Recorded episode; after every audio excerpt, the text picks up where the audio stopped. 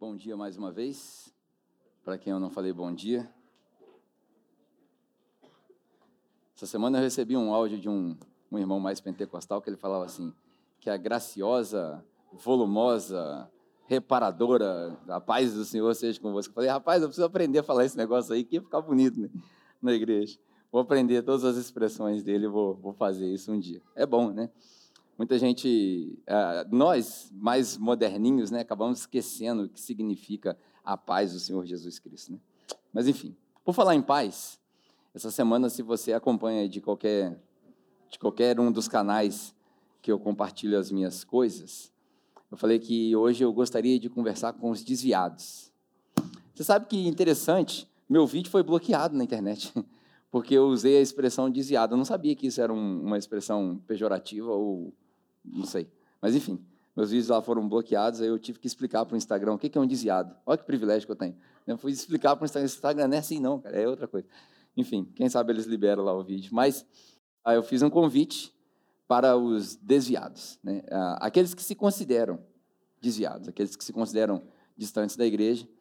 Ah, eu acredito que aqui a maioria não se considera nesse lugar, mas, enfim, hoje a gente vai falar sobre esse assunto. Toda vez que alguém fala para mim assim, eu estou desviado, né? E, e, se você não está desviado da igreja, não está desviado de Jesus, muito provavelmente essa mensagem vai te ajudar a conversar com essas pessoas que estão distantes. Eu não vou pedir para você levantar a mão se você se considera longe de Deus, mas quem aqui conhece alguém que se considera ou que diria, cara, eu estou afastado da igreja? Levanta a mão, por favor.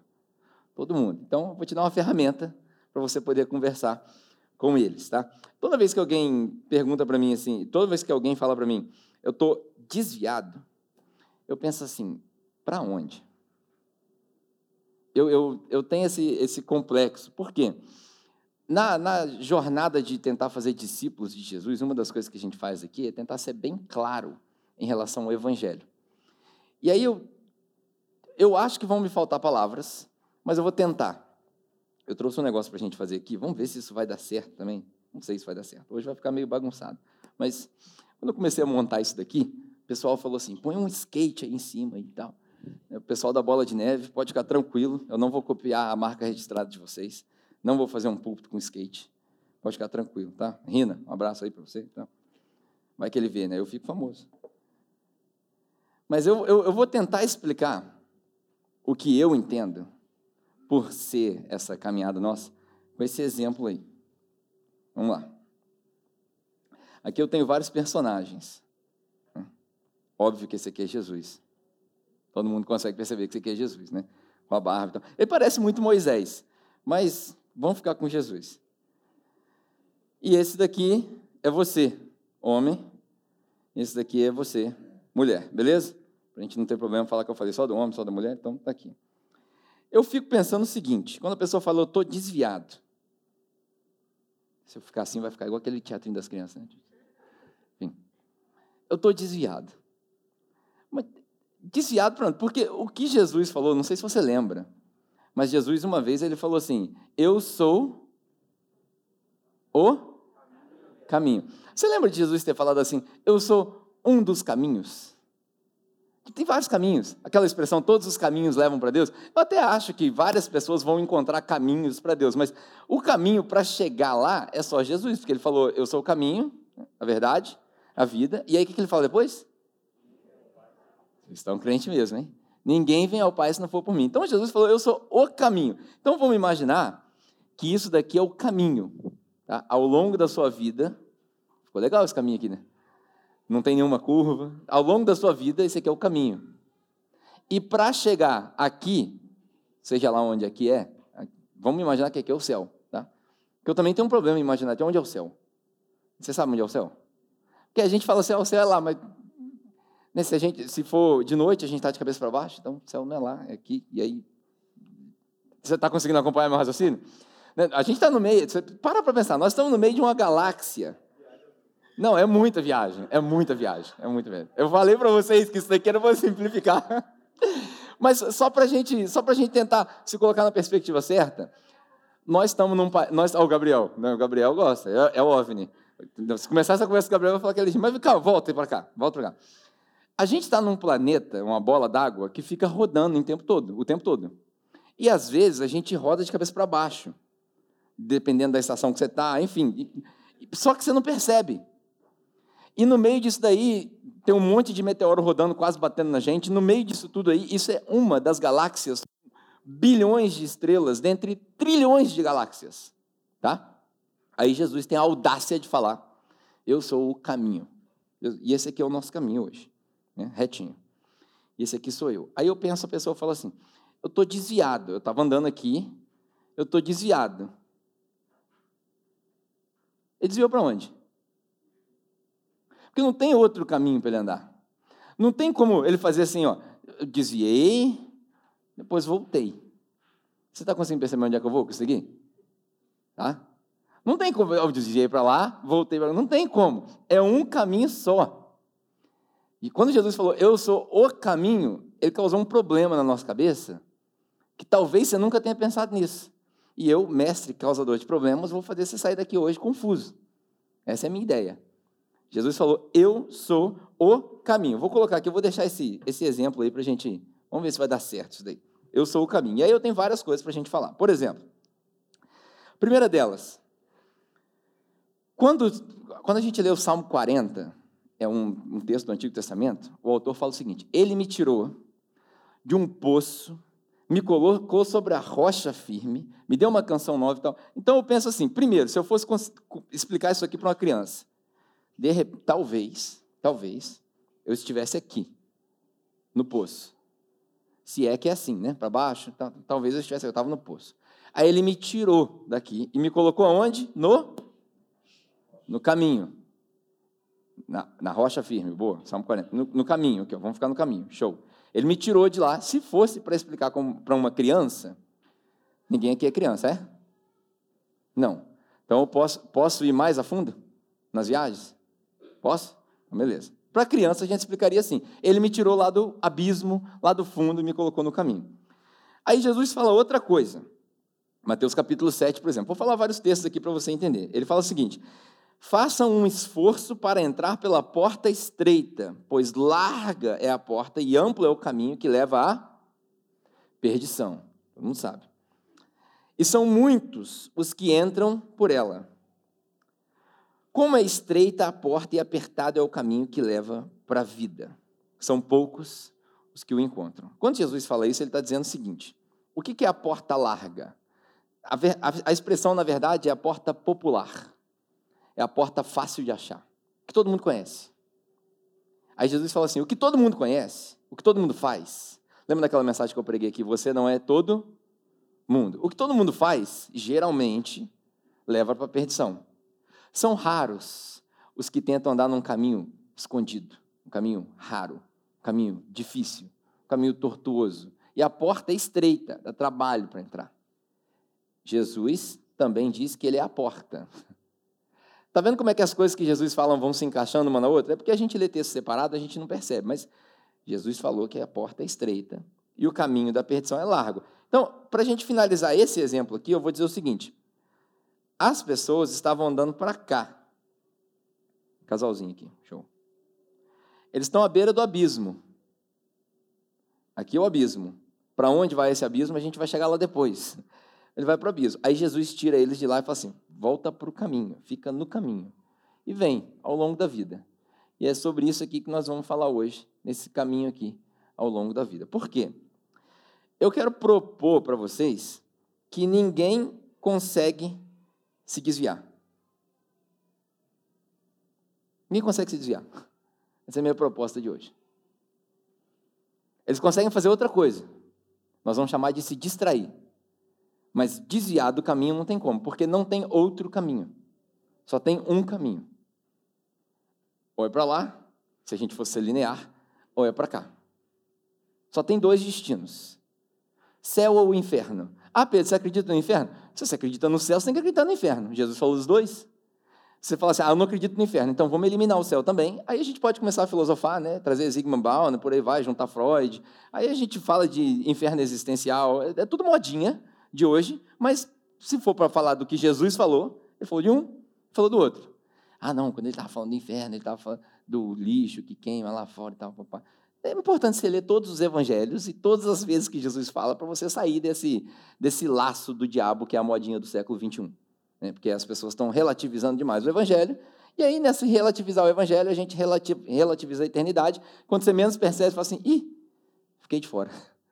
Então, está aqui a, sendo bem irônico, para não ser taxativo hoje, Jesus falou dos dois. Se você resolveu crer em Jesus, eu acho que você deveria crer nos dois. Então, minha proposta é: ninguém consegue se desviar. Eu converso com muita gente que está desviado. E aí eu, eu já cheguei à seguinte conclusão. Quando o cara fala assim, eu estou desviado, só tem três hipóteses para isso. Só tem três, três maneiras de pensar que o cara falou assim, ah, eu me desviei, é isso aqui que aconteceu comigo. A primeira é a seguinte, eu sou ignorante. Eu não conheço a história. Eu não conheço nada. Não sei o que é o Evangelho, não sei quem é Jesus, sou ignorante. Então, quando o cara fala que está desviado, é porque ele tem uma impressão do que é a igreja, e aí ele usa esse termo vagamente, sem perceber o que ele está fazendo.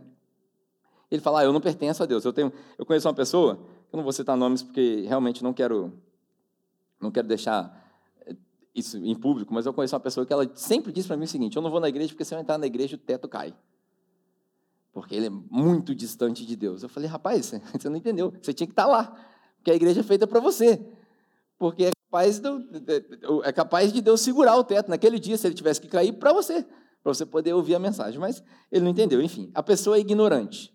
Para a pessoa que é ignorante, é, como a gente já constatou aqui, a maioria de vocês é cristão, então a maioria de vocês não está desviado, mas eu vou te dar uma receita do que, que aconteceu. O que, que é o evangelho de verdade? Né? Muita gente fala assim, tá, mas eu não sei explicar. Então vamos lá, o que, que é o evangelho? Qual que é a história do evangelho? É assim, ó. Our whole universe was in a hot state and nearly 14 billion years ago, expansion started. Wait! Conhece a música? Big Bang, né? The earth began to cool, the anthropos began to drool, Está entendendo? Não, né? Ninguém entende a música do Big Bang. Na verdade, ninguém sabe o que é a música do Big Bang, né? Math, Science, History, Reveling the Mystery, and all started with the Big Bang. Bang! Essa é a história. É um ponto de vista.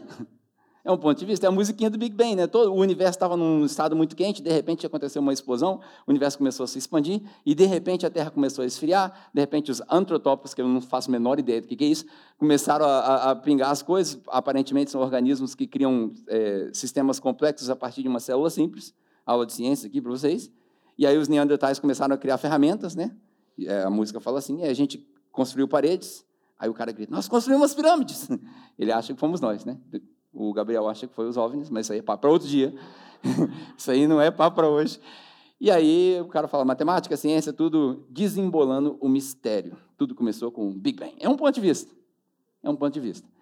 Ah, de repente, se você tiver a mente aberta, você pode conseguir associar né, Deus, antes de tudo isso, criando o começo de todas as coisas, 14 bilhões de anos atrás. Sabe que ontem eu aprendi um negócio interessante, só uma curiosidade. É, ontem eu aprendi um negócio interessante. O nosso corpo, aula de ciência e biologia para vocês hoje. Nosso corpo, ele precisa de energia e grande parte da energia do nosso corpo vem dos carboidratos e açúcares. Não açúcar simples, que ele faz mal, mas os açúcares e carboidratos se transformam, por aí vai, não vou entrar em detalhes. Tem partes do nosso corpo, principalmente os músculos, que eles conseguem receber energia sem oxigênio. O que, que isso tem a ver com o que você está falando hoje, Pedro? Eu podia falar nada agora para fazer aquela piada, né, que a gente sempre faz, mas na verdade tem. O nosso sistema, o sistema do ser humano. Nós que somos uma espécie que estamos aqui há pouquíssimo tempo. Nós não estamos aqui há 14 bilhões de anos, pelo menos a ciência deixa isso claro. Pode ser que nós estejamos errados e um dia a gente vai descobrir. Mas o nosso sistema, principalmente o sistema de recuperação, os músculos que fazem a gente correr, que foram desenvolvidos depois dessa célula simples, sei lá como é que isso aconteceu, não sou mestre nisso. Ele foi desenvolvido num período onde não havia oxigênio no planeta. Resumindo, o seu sistema foi criado antes que esse planeta tivesse existido. Por que eu estou falando isso e por que isso tem a ver com o que eu estou falando? Porque Deus nos conhece antes da criação de todas as coisas. Você tem noção de quão profundo a gente já foi aqui só nessa mensagem? É muito complexo.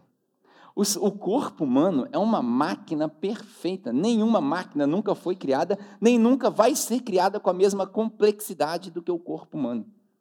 Se você tivesse noção de que aproximadamente alguns trilhões de bactérias vivem só no seu intestino, cada uma com a sua particularidade,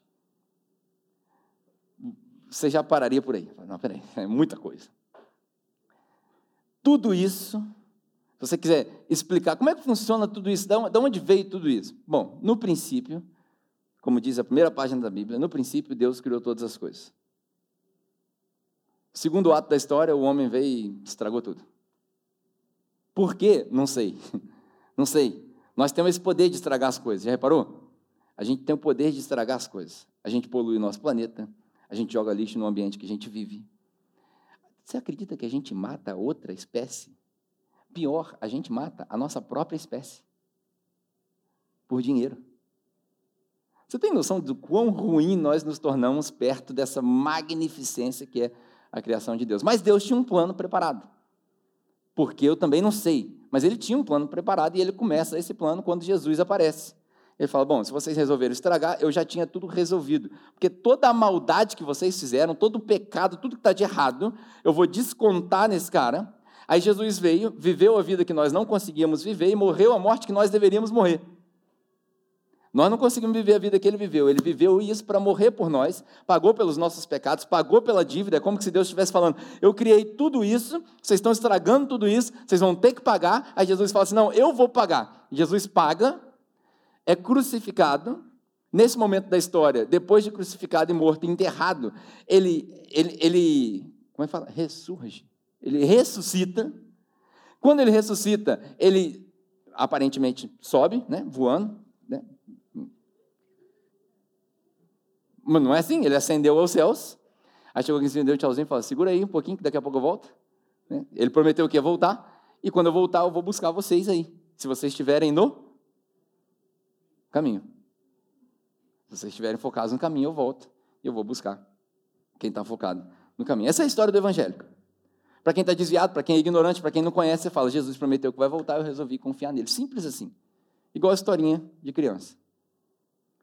E aí a pergunta que a gente faz toda vez que a gente explica essa história: tem alguém aqui que gostaria de confiar sua eternidade em Jesus? Simples. E aí você vai esperar a resposta. Muitos lugares e muitas igrejas mistificaram esse momento e chamaram de apelo. Agora nós vamos apelar. Aí, para apelar, põe uma música no fundo, e aí a gente começa a mexer com as emoções da pessoa. Não precisa mexer com as emoções da pessoa, é só mostrar para elas o seguinte: tem um caminho. Ou você está no caminho, ou você não está. Você não está no outro caminho. Você não está. Eu não, não, não existe. Ou você está no caminho, ou você não está. Só tem um caminho. A direção é Jesus e a direção contrária é o inferno. É condenação. Então você precisa. A única coisa que você consegue fazer no caminho é virar. Isso chama-se conversão. E aí muita gente acha que conversão é só mudar de caminho. E aqui começa a ficar interessante, porque no caminho você começa de um jeito e termina de outro. A conversão, na verdade, a definição da palavra conversão é o processo que transforma algo em outra coisa totalmente diferente.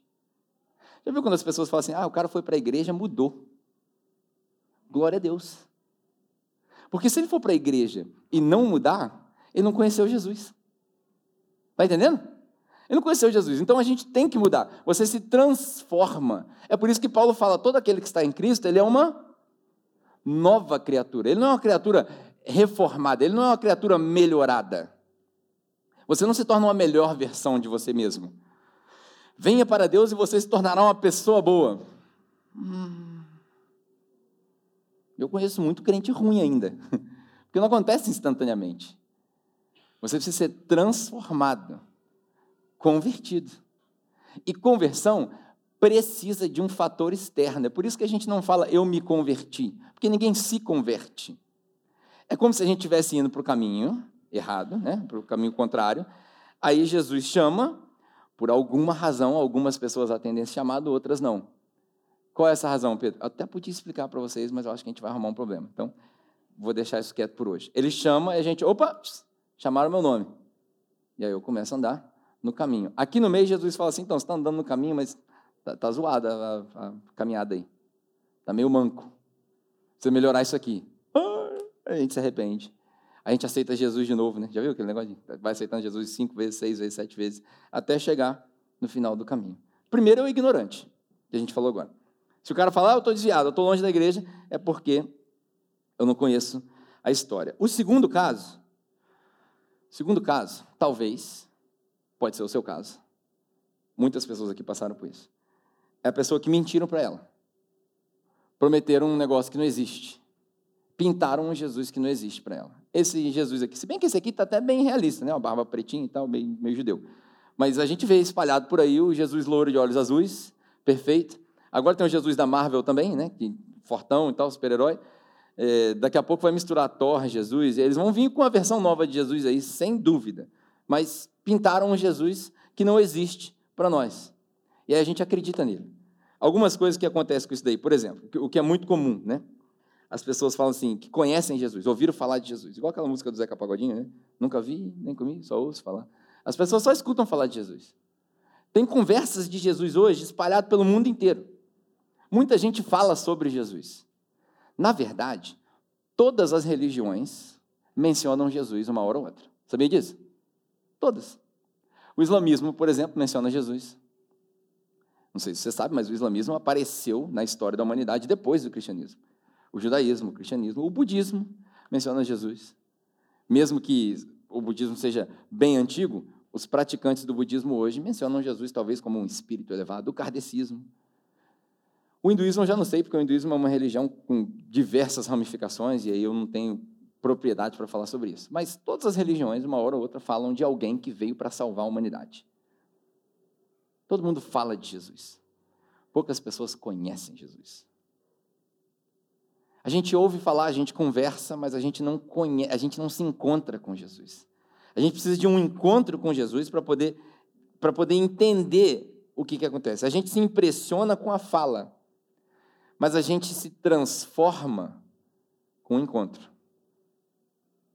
Tem um episódio, por exemplo, em João capítulo 4, que Jesus para num poço, Jesus estava no meio do deserto, meio-dia, um sol de raça, ele estava com sede, ele encontra uma mulher, a mulher está no lugar errado, na hora errada, com a pessoa errada, e aí Jesus fala assim, então um copo d'água para mim, e ela fala, como assim, você está me pedindo água? Enfim, depois você lê a história. Eu sei que no final dessa história, essa mulher volta para a cidade dela, depois de ter sido confrontada, tem várias coisas, hoje não é o dia de pregar sobre essa passagem. Mas ela volta para a cidade dela e ela fala, ó, oh, conheci um cara, conheci o um profeta, ele sabe tudo da minha vida. Se tem um negócio que o, que o povo gosta, é quem gosta de adivinhar as coisas. Já viu? Está tendo culto do cara adivinhar CPF, aí a gente vai. Eu estou doido para ver o dia que o cara vai adivinhar o número da loteria, nesse eu vou. Quando o cara fala assim, número da loteria, tal, sai de lá correndo. Tá, tá, tá, tá, Oh, mas é pecado jogar. Mas o cara adivinhou, se o cara adivinhou, ele adivinhou o CPF de todo mundo. Eu estou doido para ver alguém que adivinha o número da loteria, que aí pelo menos a gente ia ficar bem. Né? Vamos ganhar dinheiro e por aí vai. Mas enfim, nunca aconteceu. Curioso, não é isso? Nunca aconteceu. Mas enfim, é, a gente se impressiona demais com a conversa, mas a gente se transforma quando tem esse encontro. Essa mulher teve um encontro com Jesus. Ela volta para a cidade e ela fala: oh, Eu conheci um cara, um profeta, ele falou tudo da minha vida. Aí o povo falou assim: Traz esse cara aqui.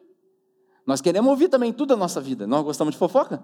Então nós queremos ouvir tudo da nossa vida. Quem não gosta, né? Aí Jesus vem, passa acho que três dias com eles, agora não me lembro exatamente quanto tempo. Quando passa três dias, Jesus fala assim: Então, já falamos bastante da vida dos outros, né? Agora eu vou embora, vou seguir a missão. Aí eles falam assim: Rapaz, quando a mulher voltou aqui, nós acreditamos porque a gente ouviu ela falar. Mas agora nós nos convertemos porque a gente viu você. Nós tivemos um encontro. A famosa frase, né? O discurso impressiona, mas o exemplo arrasta multidões. A gente precisa de um encontro com Jesus. E a religião, a religião é a pior representação de Jesus que já apareceu na história da humanidade. A religião organizada, isso que a gente faz aqui, né, o culto aqui, se a gente fosse colocar de uma escala de 0 a 10, quão próximo é o, o, um encontro com Jesus do culto de vocês? De 0 a 10. Não vou dizer que é zero, porque também seria sacanagem. Né? Vamos dizer assim, é meio. Talvez um. Talvez um. Né? Quando, quando os irmãos estão na moral mesmo, tocando benzão, aquele fluir, dois. Né? Quando o pastor prega uma mensagem que presta, aí a gente sobe para três. Mas quando ele começa com essas viagens de galáxia e Big Bang, aí eles tragam o louvor. Mas enfim, quão próximo é a nossa experiência de encontrar com Jesus? Muito distante. Muito distante. Porque se a gente tivesse encontrado com Jesus, a gente ia viver diferente. Você vê que os discípulos eles estavam dispostos a morrer pela causa de Jesus. Nós não estamos dispostos nem a ir no culto. Está percebendo quão longe é? É muito distante. Por que, que a gente faz isso? Porque nós somos tão medíocres que a gente se acostumou com isso daqui. O Gustavo, que é um dos nossos irmãos que hoje está em Niterói, lá ajudando na igreja de Niterói, ele fala que nós validamos um estilo de vida medíocre. Chama-se cristianismo, religião. A gente não experimenta Jesus e a gente fica nesse negócio de ir no culto. Ah, domingo eu vou no culto, fiz minha parte, dei meu dízimo lá, dei minha oferta, está tudo bem. Mas a transformação de verdade nunca vem, nunca acontece. Por que, que a religião é ruim? Porque a religião, ela, intrinsecamente, ela transformou o relacionamento do evangelho e trouxe ele para nós. Porque a religião pensa assim: se eu fizer isso, Deus vai me aprovar. Se eu me comportar, eu vou me dar bem. Se eu cumprir todas as coisas que eles estão falando direitinho, eu vou para o céu. E se eu der sorte, ainda ganho um presente do Papai Noel no final do ano. Porque a gente junta as coisas. A gente, a, a, você sabe que a religião ela parece muito com a maneira que a gente educa os nossos filhos. Vê se não é assim que a maioria das pessoas educa nossos filhos. A gente impõe respeito pelo medo e a gente espera que eles obedeçam.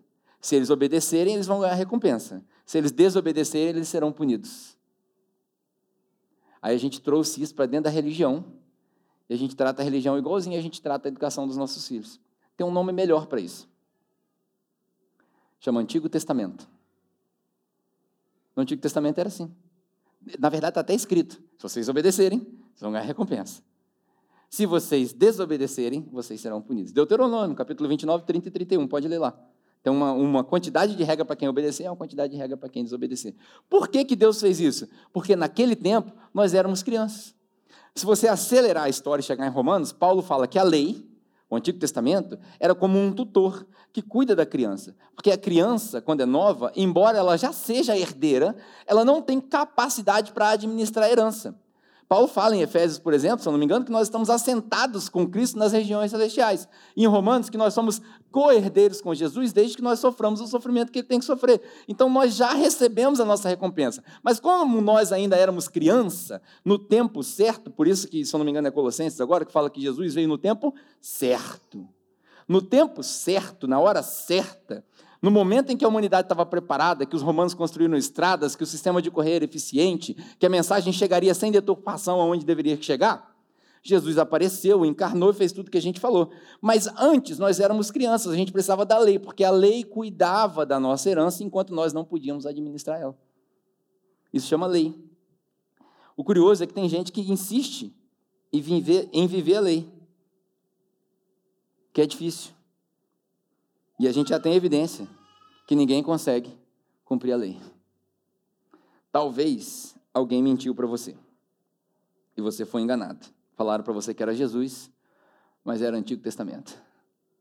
Falaram para você que era graça, mas era lei, disfarçada. Se esse é o seu caso, hoje, eu fiz questão de vir aqui para te falar só uma frase. Não acredite nessa mentira, porque a mentira é do diabo. O diabo é o pai da mentira. Ele é mentiroso e assassino desde o começo. E ele te enganou. Isso não é de Deus. Jesus falou: Eu sou o caminho, e nós estamos falando de mentira.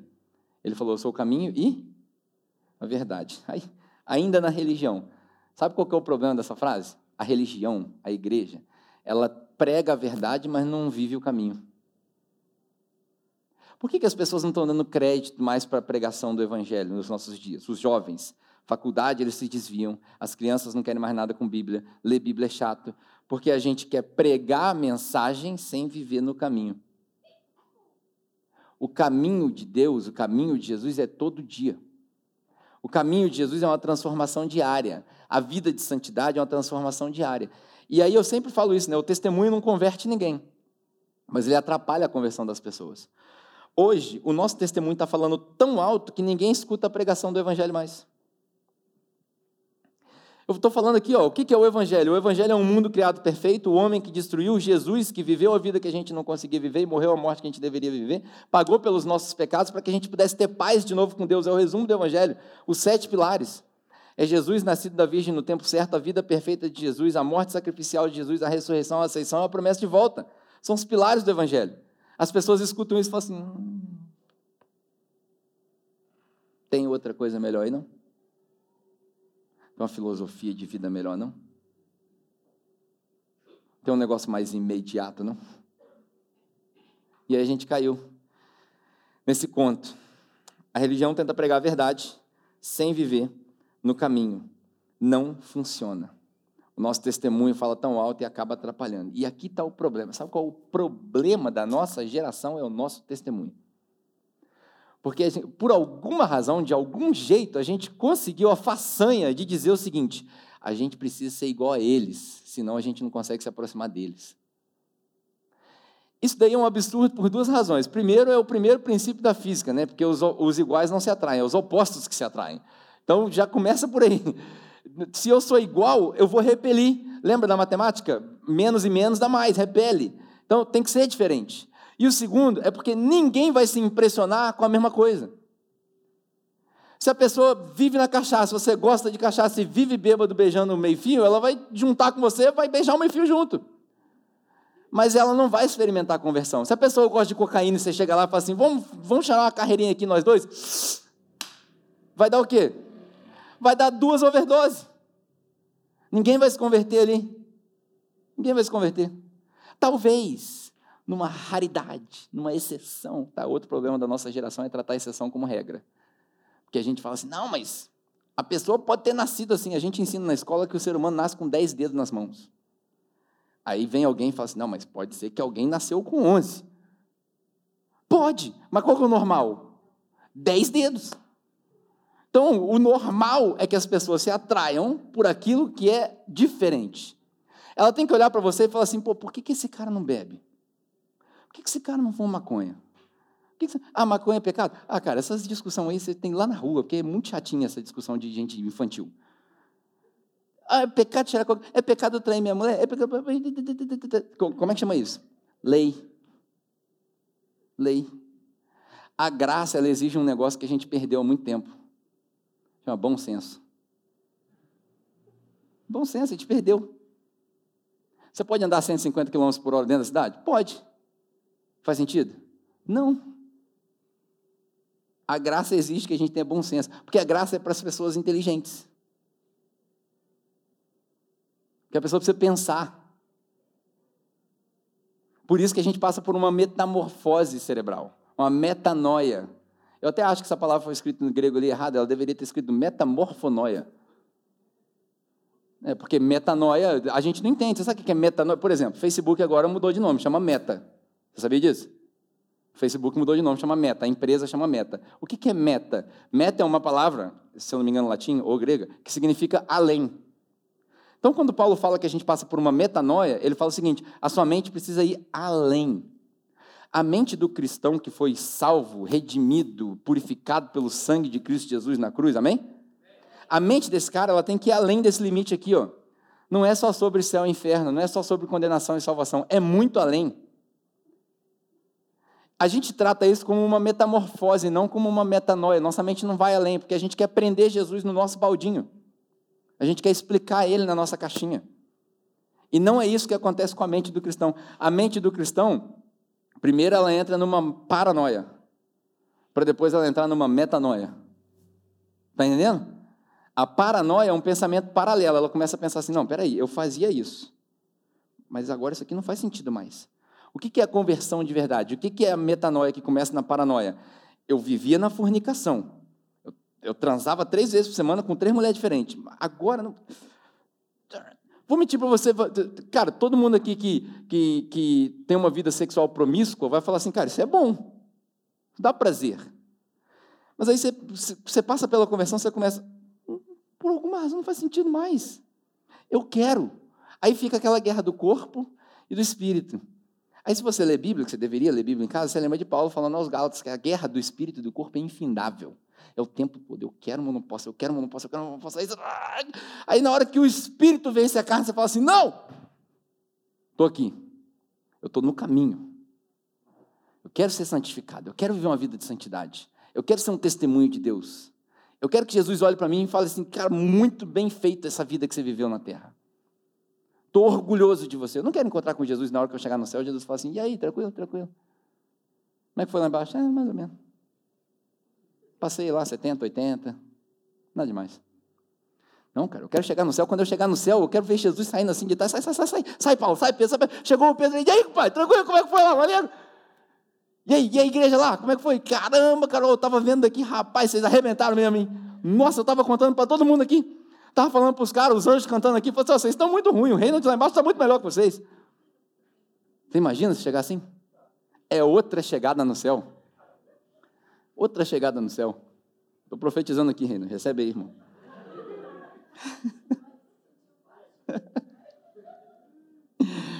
Ai, o problema disso é que a gente sabe de tudo, mas a gente não conhece Jesus. A gente memoriza as falas de Jesus. A gente memoriza o sermão da montanha, porque hoje em dia é bonito intelectualizar as palavras de Jesus, né? Tem livro escrito sobre o Sermão da Montanha. O Sermão da Montanha é o sermão mais fraquinho de Jesus. E as pessoas escreveram um livro. Vários livros. John Stott, por exemplo, um dos grandes pensadores do nosso tempo, escreveu um livro deste tamanho sobre duas páginas. Eu não sei como que os caras acham tanto significado na tal da bem-aventurança, por exemplo. Não, bem-aventurança é isso, bem-aventurança é aquilo. Sabe o que eu acho mais engraçado? A gente lê, por exemplo, bem-aventurados são os perseguidos mas os cristãos, durante toda a história da humanidade, na grande parte das vezes, são os que perseguem. Bem-aventurados são os pobres, mas tudo que a gente quer é ficar rico. Bem-aventurados são os que têm sede de justiça, mas a gente ignora o cara que está na rua com fome. Porque a gente sabe das palavras, mas não vive a vida.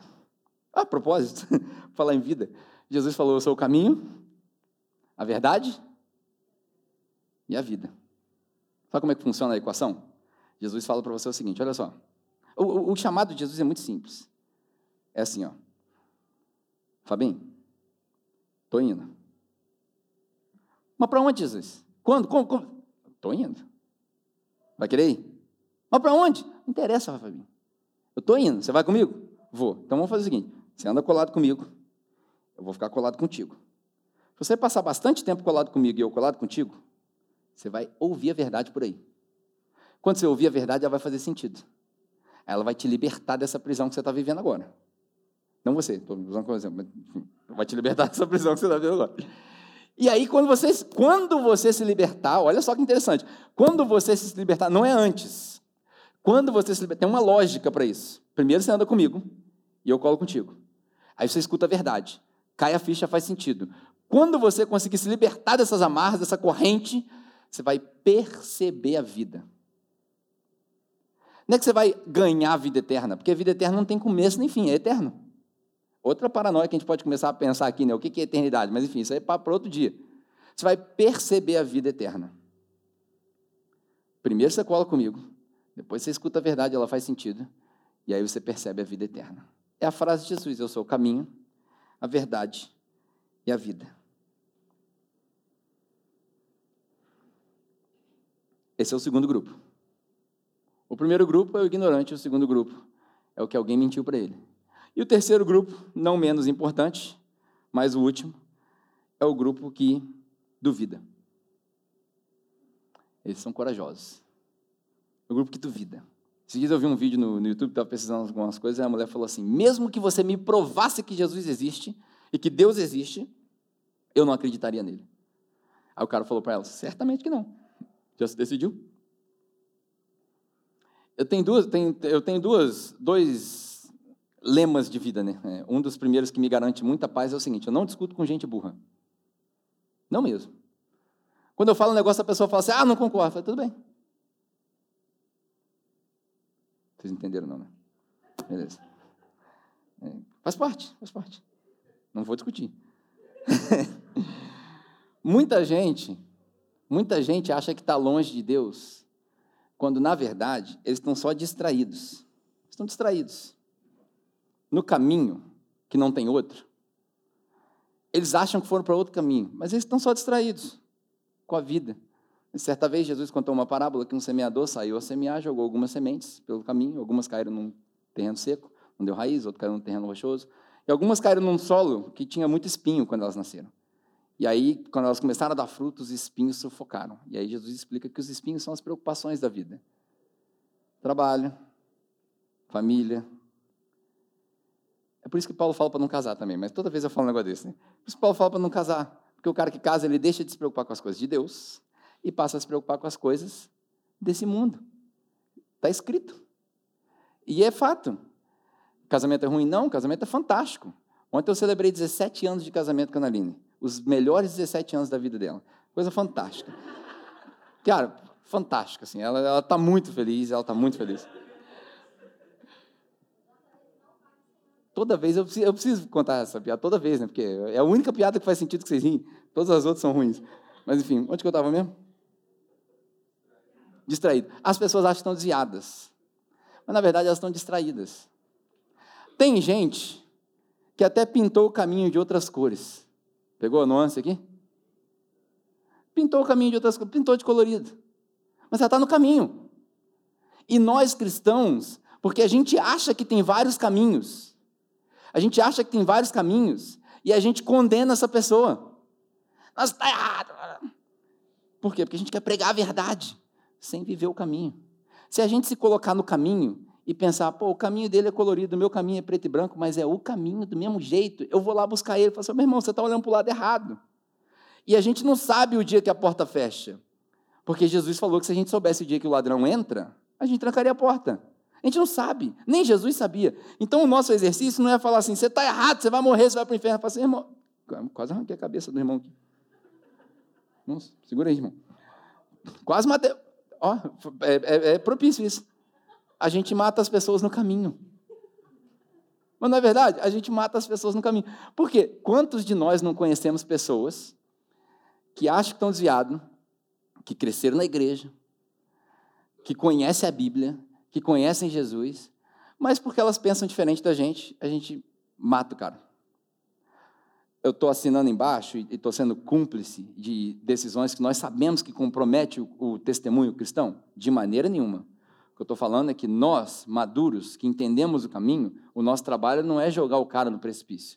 O nosso trabalho é ir atrás do cara e falar assim, cara, como que eu posso fazer para você enxergar o caminho que eu estou enxergando? Como que eu posso fazer para virar você para a direção correta? Se é que nós temos 360 graus nesse caminho aí, como é que eu posso fazer para você olhar para o ângulo correto? Para a perspectiva correta? É muito melhor dessa maneira. Isso é ser maduro.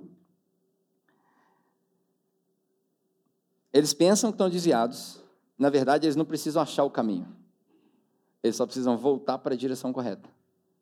O caminho eles já acharam. Pode perguntar para todo desviado. Esses dias eu tive uma experiência interessante. Cheguei num, num ambiente, o cara estava sobre efeito de drogas e bêbado. Efeito de drogas e bêbado. Aí ele chegou perto de mim, posso falar com você? Pode. Ele começou a falar um monte de coisa que uma irmã tinha falado para mim aqui na igreja 30 minutos atrás. Eu falei, rapaz, como é que pode Deus usar o bêbado e o drogado?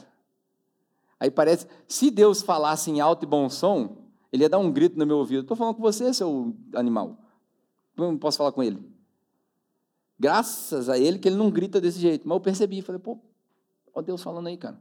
A irmã falou lá, eu não percebi, precisou trazer um cara nessa condição extrema para eu entender. Mas a gente acha que entende melhor que Deus, né? Então, assim, para gente, a gente entender isso daqui, uma das coisas que eu queria, que eu queria fazer com vocês, dois exercícios. Né? O primeiro é sobre esse caminho.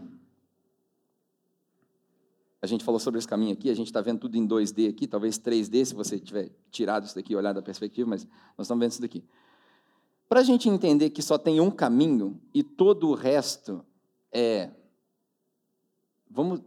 Sabe quando perguntaram para Jesus, fala assim, como é que é o nome de Deus, né? Quando, Deus, quando Moisés perguntou, como é que eu falo que é o seu nome? Aí Deus fala para ele o quê? Eu sou o. Eu sou o que sou, né? A gente também lê errado isso daí, porque não é isso que quer dizer. O que Deus quis dizer é o seguinte: eu sou tudo que pode ser.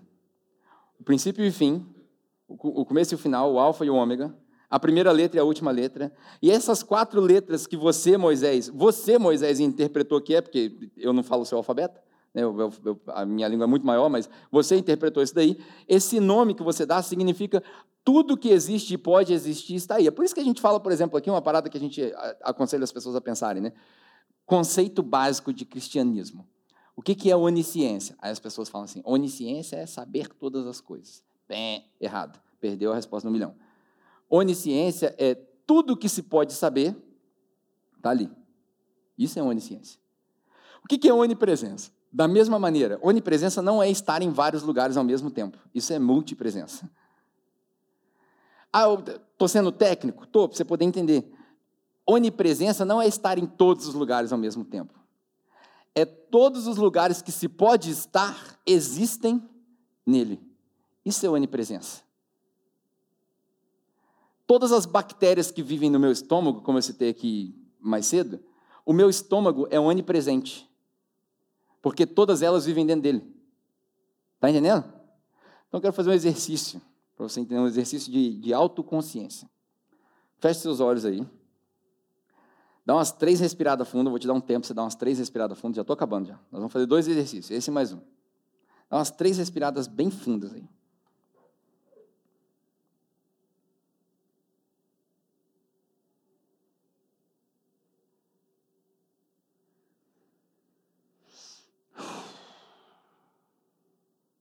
Agora, onde você está sem abrir o olho, começa a mexer os dedos da sua mão direita. Isso. Você está sentindo o ar aí? Não. Mas ele está aí. Pode abrir seu olho agora. Esse é um exercício muito rápido para você entender o seguinte: embora você não esteja vendo nem sentindo o ar que você tocou, eu precisava que você se concentrasse ele está aí. Na verdade, ele não está aí, é você que está nele. Nós estamos ocupando um lugar nesse ar, nessa atmosfera. Quando a gente dá esse exemplo aqui, isso aqui é um exemplo para criança. Esse caminho linear. Porque Deus não é o caminho, esse caminho. O caminho que Jesus te coloca leva para Ele. E quando você abre a porta, lá a porta que é Jesus, você percebe que tudo isso aqui, e tudo além, e tudo que a gente nem conseguiu ver ainda, tudo isso estava dentro de Deus. Por isso que a gente fala que não tem como alguém se desviar. Porque ela não vai para nenhum lugar onde Deus não está. Davi, por exemplo, falou: Cara, se eu fizer a minha cama no mais profundo abismo, eu não consigo fugir, o Senhor está lá. Para onde eu for, o Senhor está lá. Pedro, por exemplo, uma vez Jesus falou assim: Ó, está todo mundo parando de me seguir, vocês querem parar também? Aí Pedro vira para ele e fala assim: Mas Jesus, para quem nós iremos? Qual é a outra opção que nós temos? Para você falar com seus amigos desviados, já que aqui não tem ninguém desviado, ou se você estiver assistindo essa mensagem e você acha que você está longe da igreja, você está desviado, para onde você vai? Para quem você vai? Você vai correr? Pra... Não tem mais ninguém aqui. No final desse daqui, você vai cair no, no que a gente chama de inverno. De inverno. É quase a mesma coisa, inverno, inferno, só que lá é quente, aqui é frio, mas enfim. Você vai cair no inferno, e aqui, se é que é cair também, às vezes, enfim. Você vai chegar lá, e lá é sofrimento, lá é dor. Lá... Para quê? Para onde? E aqui está com os dias contados. O que Deus vai fazer com isso aqui? Eu não sei, mas quando Jesus demonstra, ele demonstra que tem lá e tem aqui. Por mais que isso seja esdrúxulo para explicar, tem lá e tem aqui. Para que você vai correr esse risco? Para quê? Vai muito além dessa explicação linear. O caminho, a verdade e a vida. E aí a última coisa que eu vou falar é a seguinte. Agora nós vamos fazer um exercício que todo mundo aqui está acostumado a fazer. Antes de você me condenar quando eu falar isso, segura sua onda. Vira para o irmão do seu lado Falei para não me condenar. Se você, se você já superou a frescura da pandemia e se você pode apertar a mão das outras pessoas, porque tem muita gente que ainda está no, né? Aperta a mão do irmão do seu lado aí, como se você estivesse cumprimentando ele. Olha bem no olho dele, olha bem no olho dele. Fala assim para ele, ó, presta atenção no que eu vou te falar. Fala assim para ele, muito prazer. Meu nome é Jesus. Como assim, gente? Meu nome é Jesus. Sabe por quê? Muitas. Vamos naturalizar as coisas aqui. A vasta maioria das pessoas, 99% das pessoas, antes de ter uma experiência sobrenatural, precisa ter um encontro supernatural. E o Jesus que elas vão conhecer é você. Matei a irmã agora. Para quem está assistindo online, a irmã falou que, ai, meu coração. Matei a irmã. Tá? É convicção, irmã. Você quer aceitar Jesus? Nós fazemos um apelo aqui. Nós fazemos. Todo mundo é crente, mas está tudo bem. A gente pode orar por você também, não tem problema. Mas, enfim. A gente leva no humor, porque esse é, esse é o nosso DNA, é o nosso jeito. Mas você conseguiu entender que antes de uma experiência sobrenatural, antes de sair rodando, dando cabalhota para trás, antes de flutuar e levitar, oh, aleluia. Antes de chegar nesse ponto, tomara que chegue, tomara que a sua experiência sobrenatural seja assim. Tomara que você seja um desses escolhidos por Deus por alguma razão que eu desconheço, que Ele entrega para você, por exemplo, um dom de cura. E aí alguém está doente, você chega lá e fala assim, cara, posso orar por você? Pode. Pum, ora e cura. Aleluia. Tomara que a sua experiência chegue nisso. Tomara que você carregue tanta autoridade na sua voz, tanta autoridade no seu testemunho, que quando você chegar num lugar, as pessoas percebam, assim, ah, chegou um cara numa vibe diferente. Chegou um cara numa autoridade diferente. Quando esse cara chega na sala, parece que a gente se converte sem ele falar nada. Tipo o Jonathan Edwards, assim, ele chegava na igreja, a galera já não precisava nem pregar. Tomara que a sua experiência chegue nesse nível. Mas antes de uma experiência sobrenatural, Todos nós precisamos de encontros com Jesus supernaturais. Tipo um encontro no poço. Estou com sede. Tem um copo d'água aí para mim? Não é à toa que certa vez Jesus falou o seguinte: vocês vão chegar aqui e eu vou falar para vocês, eu não te conheço. Por quê? Porque quando eu tive fome, você não me deu de comer. Quando eu tive sede, você não me deu de beber. Quando eu estava preso, ninguém foi me visitar. Aí os caras perguntam para Jesus: Mas quando, Jesus? Quando que isso aconteceu que eu não percebi? Por quê? Eu estava no caminho, mas eu estava distraído. Eu não percebi. Aí Jesus fala: quando vocês não fizeram por um desses pequeninos, porque, pasme, Jesus não vai fazer, ele vai fazer através de você. Nós somos o Jesus. Quando a gente não faz, aí Jesus fala assim: você não fez para mim. Pode ir. Você não pertence a esse tempo, a essa era a esse espaço, a essa dimensão. Chame do que você quiser chamar. Aí tem os caras que, às vezes, não vão na igreja, às vezes não se chamam de crente. Às vezes, às vezes, e eu estou sendo bem cuidadoso para falar isso, porque eu quero reafirmar aqui com todas as palavras que eu posso reafirmar. Só, caminho, verdade e a vida. Só vai ao Pai através de Jesus. Eu não, eu não acredito que há salvação fora de Jesus. Mas eu acredito que às vezes as pessoas colocaram um rótulo diferente nelas, e quando chegar lá, Jesus vai falar assim: Você, você achou que você ia ficar de fora? Festa está rolando lá, pô. Cai para dentro. Hum, mas por que, Jesus? Ué, porque quando eu tive fome, eu tive sede, quando eu estava preso, você me deu de comer, de beber, e você foi me visitar. Sério? Mas quando que eu fiz isso? Quando você fez por um desses meus pequeninos. Você sabe que eu penso que a confissão dos nossos pecados, ela é mais para nós do que para Deus? Você acha que Deus precisa ouvir a confissão dos seus pecados? Se Ele já conhece o seu coração? Não é à toa que Paulo fala, confesse, oh, Pedro, se eu não me engano, confesse seus pecados uns aos outros, para que vocês encontrem cura. A cura na nossa alma está na dependência dos nossos irmãos. Porque o perdão de Deus não está baseado na sua confissão. Está baseado na crucificação de Jesus. Mas isso é muito além. Isso é metanoia. É muita graça para um povo que está enraigado na lei. E é aí que a gente precisa começar a nossa experiência religiosa. De todas as coisas que eu falei aqui, hum, eu quero terminar com essa pergunta para você. Que tipo de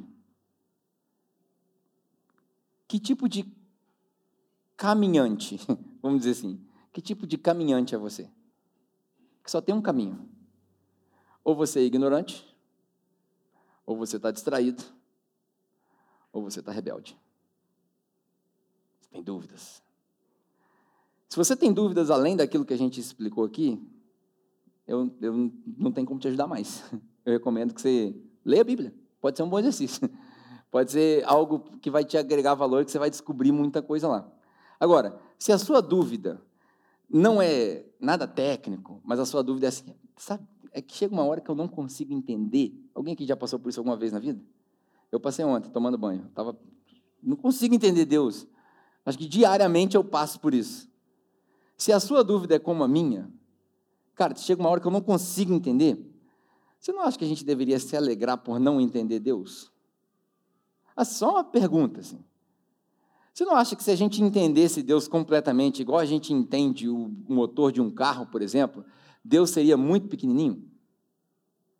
Talvez o fato dele ir além, meta, significa que o nosso entendimento de Deus vai se encontrar com Ele quando isso aqui acontecer, esse romper dessa linha. Nossa, isso é muito profundo, é muita filosofia. Não é não, cara, é Bíblia. Porque Paulo fala isso em 1 Coríntios capítulo 13. Agora, a gente conhece em partes. Como que se olhando no espelho embaçado. Mas lá, depois, nós vamos ver e ser vistos por inteiro. Lá, a meta encontra com o meta. Aí vai dar meta ao quadrado. Nos nossos termos. Se você se encontra em um desses três grupos, eu gostaria que você fosse para casa hoje pensando. De repente, você estava com raiva de Deus. De repente, aconteceu com você o que ninguém quer que aconteça com ninguém. Você perdeu alguém antes da hora. Causa muito comum das pessoas terem raiva de Deus. Se esse é o seu caso, meu conselho para você é que você escute o testemunho de algumas pessoas que lidaram com isso. Não tem nada que eu vou falar para você de Bíblia que vai resolver o seu problema com Deus. Mas se você tiver a curiosidade de experimentar, ouvir alguém que anda com Jesus, lembra? Primeiro você cola comigo, depois você escuta a verdade. Aí ela faz sentido. Dê para você, conceda-se o benefício da dúvida, como meu pai disse e começa a caminhar com Jesus. Começa a andar com gente que conhece Jesus. Começa a andar com gente que faz força para viver uma vida que reflete Jesus. A verdade vai fazer sentido. Você vai começar a experimentar a vida. E aí as coisas mudam. Não porque você vai ter mais, ou porque você vai ganhar mais, ou porque você vai melhorar, mas porque você começa a viver a vida daqui para lá. Uma metazoe uma meta-vida, uma vida diferente, uma vida além daquilo que a gente tem. Ninguém consegue se desviar. Nossa missão de hoje é quando a gente sair daqui é ir atrás desses que se encontram desviados. Falou assim, cara, eu aprendi um negócio esse domingo que eu preciso compartilhar com você. O que, que é? Aí você mostra os bonequinhos para ele. Já, já vai dar um, um bom começo. Deus vai muito além disso tudo que a gente consegue imaginar. Aqui nós estamos só só encostando na superfície. Só encostando. Tem mais. Como é que faz para experimentar mais? Aí é contigo. Todo aquele que me buscar de coração vai encontrar. Quem procura, acha. Quem bate, a porta se abre. Aí é contigo. Amém? Pai, tanta coisa para a gente te agradecer sobre essa palavra, tanta coisa para falar. Mas eu, particularmente, gostaria de que essa oração refletisse o seguinte: que o nosso coração seja comovido por aqueles que se consideram fora do caminho. Que a gente consiga entender o que significa para eles está fora do caminho e como nós podemos servir de sinais para eles, para que a gente possa apontar para o caminho certo, apontar para a porta correta, para a porta estreita, para que a gente tenha recurso suficiente para demonstrar de forma clara o, o que é esse caminho. Que nós possamos desenvolver misericórdia como o Senhor tem misericórdia, para que a gente possa viver o que essas canções, por exemplo, que dizem que nós somos seus pés e as suas mãos, para que a gente possa viver isso. Para que nós sejamos mesmo uma, uma comunidade firme na fé em Cristo Jesus, firme na salvação em Cristo Jesus, com a mente aberta, com a possibilidade de entender conversas diferentes, para que no momento certo, na hora certa, nós sejamos esses que alimentam, que dão de beber, que vão visitar e que oferecem remédio. Que a proclamação do nosso evangelho ande alinhada com a vivência do caminho. Que não seja só uma pregação de palavras, mas uma vivência do caminho. Que ao sairmos daqui, nós saímos daqui convertidos, ou seja, com a mente expandida, com a mente, como a gente diz na nossa língua hoje, Deus, bugada para que o Senhor continue transformando e consertando a nossa mentalidade. Obrigado, Pai. Em nome de Jesus, amém. Amém. Deus te abençoe, que você tenha um ótimo domingo, um domingo pensativo de todas essas coisas. Espero que você tenha anotado bastante coisa. Se não, a mensagem vai estar disponível lá no YouTube para você ver de novo, mostrar para os seus amigos desviados, esses que precisam voltar para o caminho de Jesus. Se você ainda não faz parte de um grupo de conexão, como eu te disse, Encontre um essa semana para você poder experimentar o que é a igreja. Deus te abençoe, ótima semana e até semana que vem, se Deus quiser.